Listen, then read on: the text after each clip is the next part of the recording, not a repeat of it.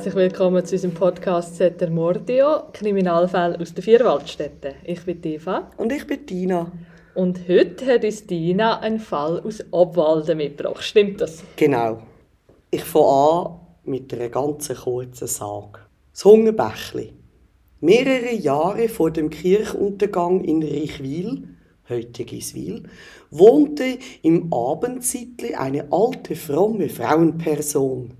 Unweit vom Haus, da wo jetzt die Laui vorbeifließt, floss damals nur ein Bächli, in welches die alte Frau nach jeder Mahlzeit die Brotsamen und Speisereste ihres Tischtuches schüttete. Oft äußerte sie sich, nach ihrem Absterben werde niemand mehr das Bächli hirten und es werde vor lauter Hunger das ganze Dorf und die Kirche fressen. Und wirklich, nach ihrem Absterben bekamen die Hexen über das Bächle Gewalt, verwandelte es zum reißenden Bache, der die schönen Matten und das Dorf Richwil überschwemmte.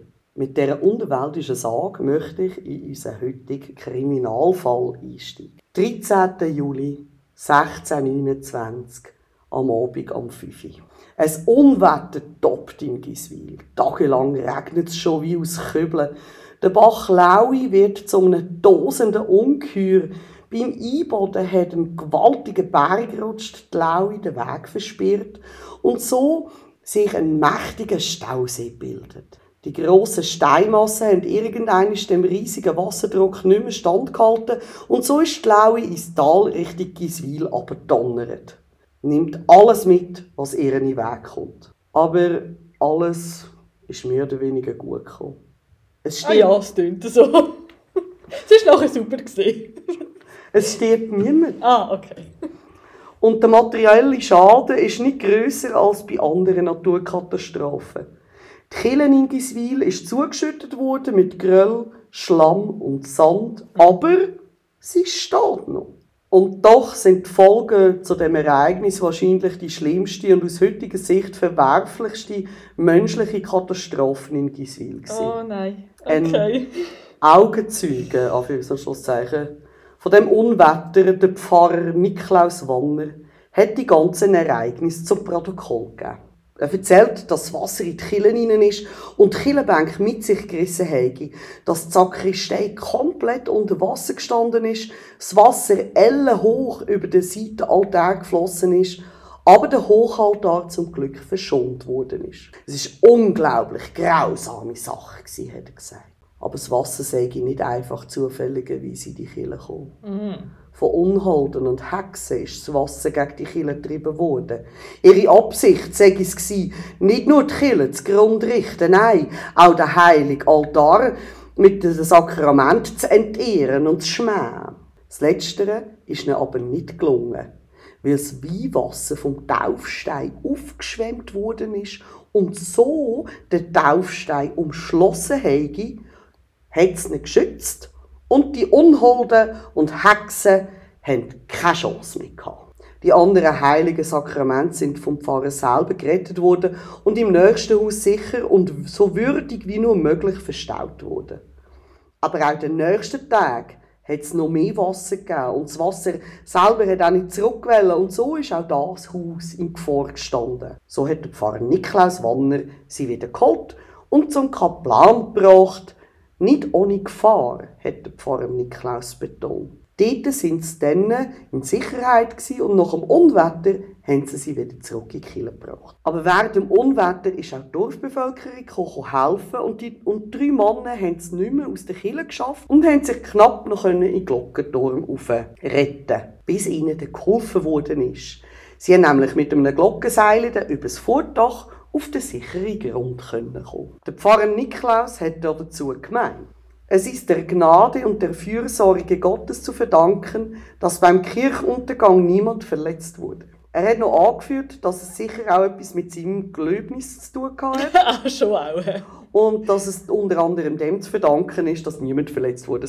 Aber wie der Niklaus Wanner, der Pfarrer, ja schon gesagt hat, ist das ja nicht einfach zufälligerweise passiert, sondern es hat Täter gegeben. Und jetzt ist die Suche danach los. Und zuerst möchte ich ganz wirklich nur einen kurzen Exkurs zur Hexenverfolgung machen. Ja, das ist sicher gut. Die ersten Hexenprozesse in der Schweiz hat es ums Jahr 1430 schon gegeben, nämlich am Genfersee. Und von dort aus hat sich das Phänomen, Anführungs- und Schlusszeichen, über ganz Europa ausbreitet. Aber gleich halt im Spätmittelalter. Also nicht, wie die Leute damals das Gefühl haben, es sei im Mittelalter gewesen. Ja. 1430 ist auch kurz vor dem Ende. Genau, genau. Und das ist noch lange nicht der Höhepunkt. gewesen. Nach der Reformation sind die katholischen sowie aber auch die reformierten Gegenden fleissig gewesen und haben einige Hexenprozesse gehalten. Im 16. Jahrhundert hat die Schweiz eine Klimaveränderung durchlebt. Heute weiss man, dass, ein, dass das eine kleine Eiszeit war zwischen 1570 und 1630. Es war besonders kalt. Gewesen. Die Folgen von dem waren eine Teuerung, Missernten, Hungersnöte, Überschwemmungen und Seuchen wie Pest oder Cholera. Das da ist der eigentliche Ursprung von der Hexenverfolgung auch zu vermuten, zumindest in dieser Geschichte. Wenn Schädlinge über die Ernte hergefallen sind oder die Wildbäche, wie eben vorher die Laue, die Felder zerstört haben, hat man vielfach die Ursache im Schadenszauber gesucht. Und das nämlich von Mitgliedern oder Menschen in der oder um Dorfgemeinschaft. Im Jahr 1570 hat die Verfolgung auch Obwalden erreicht. Vreni Gehrig ist vermutlich wegen Unholderei angeklagt worden und im Jahr 1572 verbrannt worden. Und sie ist nach Quellenlage die erste. gefo- Also in Obwalden. Ja. Giswil war auch die erste Gemeinde in Obwalden, die einen Hex nach Sarnen gebracht hat und zur Aburteilung ausgeliefert hat. Leider sind die Ratsprotokolle durch den Land Landesschreiben sehr mangelhaft geführt worden. Vermutlich sind aber bis zu der Jahrhundertwende 22 Personen hingerichtet worden. Oh. Also in diesen 30 Jahren. Ja, das ist viel. Das ist sehr viel. Die erste grosse Welle der Hexenprozess, oder der schlimmste, hat Giswil 1629, also nach dem Unwetter und dem Untergang von dieser alten Kirche erreicht. Zur gleichen Zeit hat in der Innerschweiz die Pest gewütet. In Giswil haben es in vier Monaten 52 Personen beklagen müssen. In Sarnen sogar 430 Menschen. Und das hat 20% von der Bevölkerung ausgemacht. Das ist extrem. Ja. Also, wie man sieht, die Umstände sind auch dementsprechend. Gewesen. Die Anschuldigungen über Schadenszauber sind häufig aus der Bevölkerung selber gekommen. Meistens hat es Auswärtige getroffen. Hier und wieder aber auch Mitglieder von der Dorfgemeinschaft. Die vielleicht nicht so beliebt waren. Es sind körperliche Merkmale, wie zum Beispiel, Eva, rote Haare. Was? Die Eva hat übrigens rote Haare. Also in meiner Kindheit ist der Bach auch häufig übers Ufer gegangen, aber ich kann betonen, dass ich damit nichts zu tun habe. Auch sind Merkmale wie ein seltener Kirchgang, fremder Dialekt oder ganz schlicht und einfach Nachbarschaftskonflikt. Genau, das sind die Auslöser für die schlimmen Verdächtigungen. Im Fall vom Kirchuntergang in Giswil ist der Pfarrer Niklaus Wanner an dieser anschliessenden Hexenverfolgung definitiv nicht ganz unschuldig gewesen. So war er es, der mit seinen Schilderungen das Ganze eigentlich ins Rollen gebracht hat. Es erstaunt eigentlich ein bisschen, dass es er war, weil er hat äh, seine Studien in Mailand gemacht und Mailand ist dafür berühmt gewesen, doch eher einen kritischeren Ansatz zum Hexenwesen gelehrt zu haben. Und da hat man ein paar Verdächtige gefunden, oder?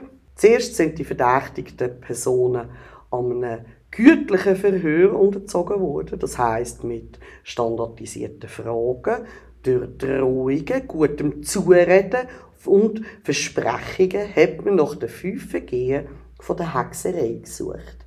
Die da sind. Abschwörung von Gott, Heiligen und Engeln, sexuelle Vereinigung mit dem Teufel, Hexenflog, Teilnahme am Hexensabbat, Schadenszauber am Mensch und Tier. Haben sich dann die Anklagten verstockt oder sind uneinsichtig gewesen, so hat man mit der Folter angefangen. In Obwalden sind folgende Foltermethoden gängig. Daumenschrauben, Aufzug mit nach hinten gebundenen Händen ohne Gewicht, Aufzug mit einem kleinen Stein, Aufzug mit einem großen Stein, also 120 Pfund. Ja, das haben wir ja auch leider auch schon mal gehabt. Genau, bei den Battlejagden, gell? Ja, genau. Und unter diesen Umständen hat ehrlich gesagt auch ich alles gestanden. Ja, wer, also, wer Wer nicht. schon nicht. So auch natürlich die Beschuldigten, sogar Familienmitglieder und die eigenen Kinder Ja. haben sie mit ins Unglück genommen. Und das ist nicht verwunderlich, so ist es dann auch sehr schnell zur Urteilsvollstreckung gekommen. Eine wesentliche Komponente bei der Urteilsvollstreckung war die Teilnahme vom Volk. Aus Sicht der Regierung hätte das sollen abschrecken aber auf der anderen Seite ist bei der Bevölkerung eine unheilvolle Erwartung da gewesen, mit der Auslöschung von dieser Hexenbrut so das Tal von Schaden und Unwetter zu befreien. Und das hat man dann schon mit eigenen Augen wollen sehen. Nach der damaligen Glaubensauffassung hat so ein schweres Vergehen wie eben Hexerei oder Unholderei nur durch den Feuertod gesühnt werden können. Dadurch ist nicht nur der Körper vernichtet worden, sondern eben auch die Seele. Ohne christliches Begräbnis hätte auch keine Auferstehung können möglich sein und damit auch kein Eingang ins Himmelreich.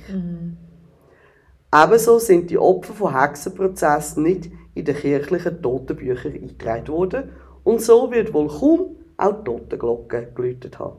Was ich mir da einfach schlimm finde. Ich meine, ob das stimmt oder nicht, ob, ob es Gott gibt oder nicht, ich meine, auf das wollte ich mich gar nicht rauslassen.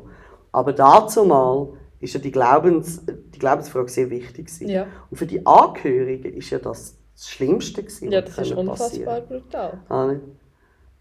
Und das Ende von dem wirklich traurigen Lied ist, 33 Frauen, Männer, aber auch Kinder, haben innerhalb einem Jahr ihr Leben müssen lassen, nachdem die Laue ausgebrochen ist. Ja, ja. Ähm, weißt du denn, ob Frauen in der Hexerei angeklagt sind und Kinder und Männer einfach Unholde sind? Oder ist das Das so weiß ich. Also, was ich gesehen habe, war, dass jedes Mal, wenn es eine Frau war, hat man von Hexerei geredet und wenn es ein Mann war, von Unholderei. Ah, also, eben, ja. Ich nehme an, das wird auch dort so gesagt. Und der Pfarrer äh, Niklaus Wanner hat ja auch von Unholden und Hexen geredet. Ja, genau, ja. Also, Darum hat es mich jetzt wundert. Genau, ich, ich denke in dem Fall schon. Ja. Damit ist das aber nicht das Ende der Hexenprozess per se. Gewesen. ja, es hat ja so gut funktioniert. Eher der Auftakt. Ja. Die letzte, also wir haben ja vorher schon 22 und jetzt nochmal 33, also wir sind schon relativ hoch. In, Mhm. ja, es hat jetzt nicht mehr so viel in Führung. 60 Jahren, also das ist ein ordentlich. Die letzte Hinrichtung ist im Juni, äh, 5. Juni 1696 gewesen. Ist noch, ist relativ, ist relativ schnell gegangen. Der Hans Baschi Jörgi von Wielen ist wegen Unholderei, also wieder ja. verurteilt worden. Also das Ganze hat ein bisschen mehr als eineinhalb Jahrhundert gedauert, weil die erste ist ja 17, äh, 1572. Ja, also über mehrere Generationen hinweg. Aber weißt du, wenn man, so, wenn man manchmal so redet oder so, hat man das Gefühl, dass es irgendwie fünf Jahrhundert Ja, ja. äh, Hexenverbrennung Ja, sind. schon, wenn man das Gefühl hat, es hat schon so früh im Mittelalter Genau, genau. Und das ist ja eigentlich erst wirklich relativ spät gekommen. Ja, also immer in Europa. Ja. Der letzte Prozess wegen Hexerei jedoch ist viel, viel später. Gewesen, nämlich 1737 gegen die neunjährige Anna-Maria Halter. Ähm, es gibt ein umfangreiches Verhörprotokoll und dort hat Anna geschildert, dass sie mit einem schwarzen Mann Erlebnis hat. Was für Führungen das sind, habe ich ehrlich gesagt nicht herausgefunden. Aber das Gute an der ganzen Geschichte ist, der Landammann war, glaube ich, recht gescheiter, hat ihr nämlich nicht geglaubt und hat das als kindliche Fantasie abgetan. Ah, ich hätte jetzt einfach gedacht, das sind sicher Suggestivfragen gewesen. Mm, Nein. Und er hat dann aber er hat etwas gemacht, er hat die Eltern von der Anna ermahnt, sie sollen ein bisschen besser auf ihre Tochter aufpassen. Okay. Aber das ist eigentlich harmlos. Also, Ja, also. Ja. Insgesamt sind in Obwalden wegen Hexerei und Unholderei 98 Frauen und Mädchen und 34 Männer und Buben zum Tod verurteilt worden. Aber so einen Massenprozess wie nach dem Unwetter 1629 hat es nie mehr gegeben. Auch war es eine der grössten Verfolgungen bezüglich Unholderei und Hexerei in der Schweiz. Mhm. Also nicht so ein schönes Kapitel. Das war das Ende von diesen Hexenprozessen im Kanton Obwalden, aber nicht von der Vollstreckung der Todesurteile. Ja, nein, kommen wir auch hin. Bis zum letzten Todesurteil 1940 sind zahlreiche Delinquenten meist wegen Diebstahl hingerichtet worden. Keine Gnade haben die Personen erfahren, wenn sie die Kille bestohlen haben. So zum Beispiel auch der Balzburg aus der Schwende. Er ist 1715 wegen Diebstahl von zahlreichen Kelchen aus der Kille, aus der Pfarrkirche St. Laurentius übrigens, verurteilt worden. Ihm haben sie zuerst die Hände abgeschlagen, mhm. dann haben sie ihn erwürgt und zum Schluss natürlich wieder seinen Leichnam verbrannt. Ja, ein Racheakt. Und mit dem schließt sich der Fall ein trauriges Ereignis, das meiner Meinung nach nicht vergessen werden darf. Merci, Lina. Also sehr spannend und tragisch und es ist auch immer wieder, also es ist halt einmal Spekulation, oder, wenn man nach den Gründen sucht. Mhm. Aber von mir aus gesehen ist es einfach klar eine Projektion in dem Fall gesehen. Es ist etwas Furchtbares passiert. Sie haben Wellen, damit sie damit klarkommen, haben sie einfach Schuldige gebraucht und dann vielleicht sind das Leute gesehen, die eh ihnen schon nicht so gepasst haben und nachher ist mit ihnen los geworden und äh, hat gerade irgendwie so eine Art Genau, und auch in dieser Zeit, oder? Ich meine, das war wirklich keine einfache Zeit in der Schweiz. Mhm. Wir haben äh, eben mit, mit diesen Missernten, wir hatten kein zu essen, wir hatten grosse Hungersnöte, wir hatten Pest, wir hatten Cholera. Mhm. Ähm, und auch die Wissenschaft natürlich ist natürlich nicht, nicht das kann man ja zu heute nicht vergleichen. Nein, nein, mit und man hat auch probiert, das ist ja die menschliche, äh, die menschliche Seite in dem Sinn, dass man probiert, Sachen nicht zu erklären. Mhm. Und äh, natürlich ist es, ist es also gerade bei Kindern und so, finde ich es find wahnsinnig schwierig, aber halt auch aus meiner Sicht heute. Aber wenn, ich weiß nicht, wie ich gewesen wäre, wenn ich wirklich an das geglaubt hätte und wirklich das Gefühl hatte, wenn ich die, wenn ich die verbrenne, dann nachher geht es uns allen wieder besser und dann haben wir die Missernten nicht mehr und die Laue kommt nachher nicht mehr. Ja, ich gehe auch nicht davon aus, dass bei allen einfach so rationales Kalkül dahinter gesteckt hat. Aber bei ein paar Leuten, mhm. so, wenn ich mir die Quelle angeschaut habe, habe ich schon ein bisschen das Gefühl. Ja. Also es ist eben sicher mit, eben mit diesen Streitereien und mhm. ähm, oder, oder, wenn er einen nicht passt hat.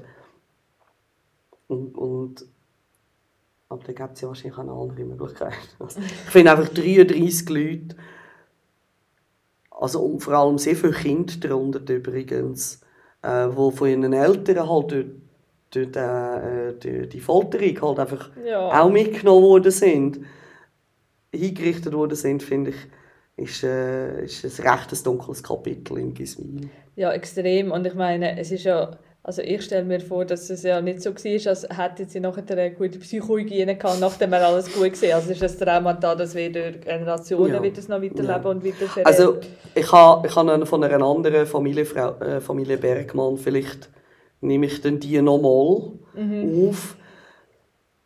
Die haben, teils sind derige in dieser Familie hier auch von 1629 eingerichtet worden, aber dort ist wirklich die ganze Familie in 30 Jahren quasi ausgelöscht worden. Ja, ja. Gut, wir kommen zum Absackerli. Und zwar äh, habe ich auch einen Sag mitgebracht. Also wir haben das gar nicht abgestimmt, aber jetzt fangen wir mit einer an und hören mit einer auf. Heute werde ich euch nämlich ein Absackerli erzählen, das mit dem Ort zu tun hat, wo unser nächster Kriminalfall wird handeln. Und zwar steht bis heute auf der schönen Insel Schwanau auf dem Lauwerzersee ein großer dunkler Turm. Die Legende besagt, und historisch ist das nicht so beleidigt, dass in dieser Burg einmal ein Vogt von Habsburg gewohnt hat, wo von Felsen und Wasser geschützt die ganze Gegend unterdrückt hat. Im Jahr 1308 sei der schreckliche Tyrann aber zu weit gegangen und hat eine junge Bauerntochter von Art auf die Insel entführt, um aus ihr ein Opfer seiner fiesen Lüste zu machen. Die Bauerntochter hat zwei Brüder und die haben Rache geschworen. Sie haben den Vogt überfallen, erdrosselt und die Leiche in See geschmissen. Sie haben dann aber aus Furcht vor dem Zorn vom Lehnsherr bei Schweiz Zuflucht gesucht und dort auch gefunden. Mit zwei verwandten Schweizer haben sie sich verschworen, die wiederum dann mit zehn, die nochmal mit 20 anderen, bis das ganze Tal aufgebrochen war und zusammen haben sie dann die Burg zerstört. Bis nur noch eben der Turm in der Mitte gestanden ist als ewiges Mahnmal an die Tat. Mir erzählt sich, dass bis heute eines im Jahr ein fürchterlicher Donnerschlag zu hören sei und ein schreckliches Geschrei durch den alten Turm hallet. Eine junge Frau in einem weißen Gewand und Fackel in der Hand erscheint auf den Mauern und verfolgt einen Mann, wo doch nie entkommt, bis er sich schreiend in See stürzt. Daraufhin verschwindet das Gespenst zufrieden mit ihrer Rache, bis sie im Jahr darauf wieder auftaucht und die gleiche Hetzjagd von vorne anfängt. Und was auf dieser Insel eben sonst noch passiert ist, auch noch realitätsbasierter als historisch beleiter, erfahren ihr beim nächsten Mal. Uh, Cliffhanger. Ja, also erste. Genau, genau. Mega cool, ja. Gut, ähm, zum Abschluss werden wir nochmal Danke sagen im Pavillon, dass wir da immer aufnehmen dürfen und im Heiri, dass er uns immer technische Unterstützung bietet. Wie zum Beispiel heute. Wie heute per Zufall. Genau. Nein, herzlichen Dank. Äh, merci auch euch fürs Zuhören. Und Bis zum nächsten Mal. wiederhören. Bye Tschüss. bye.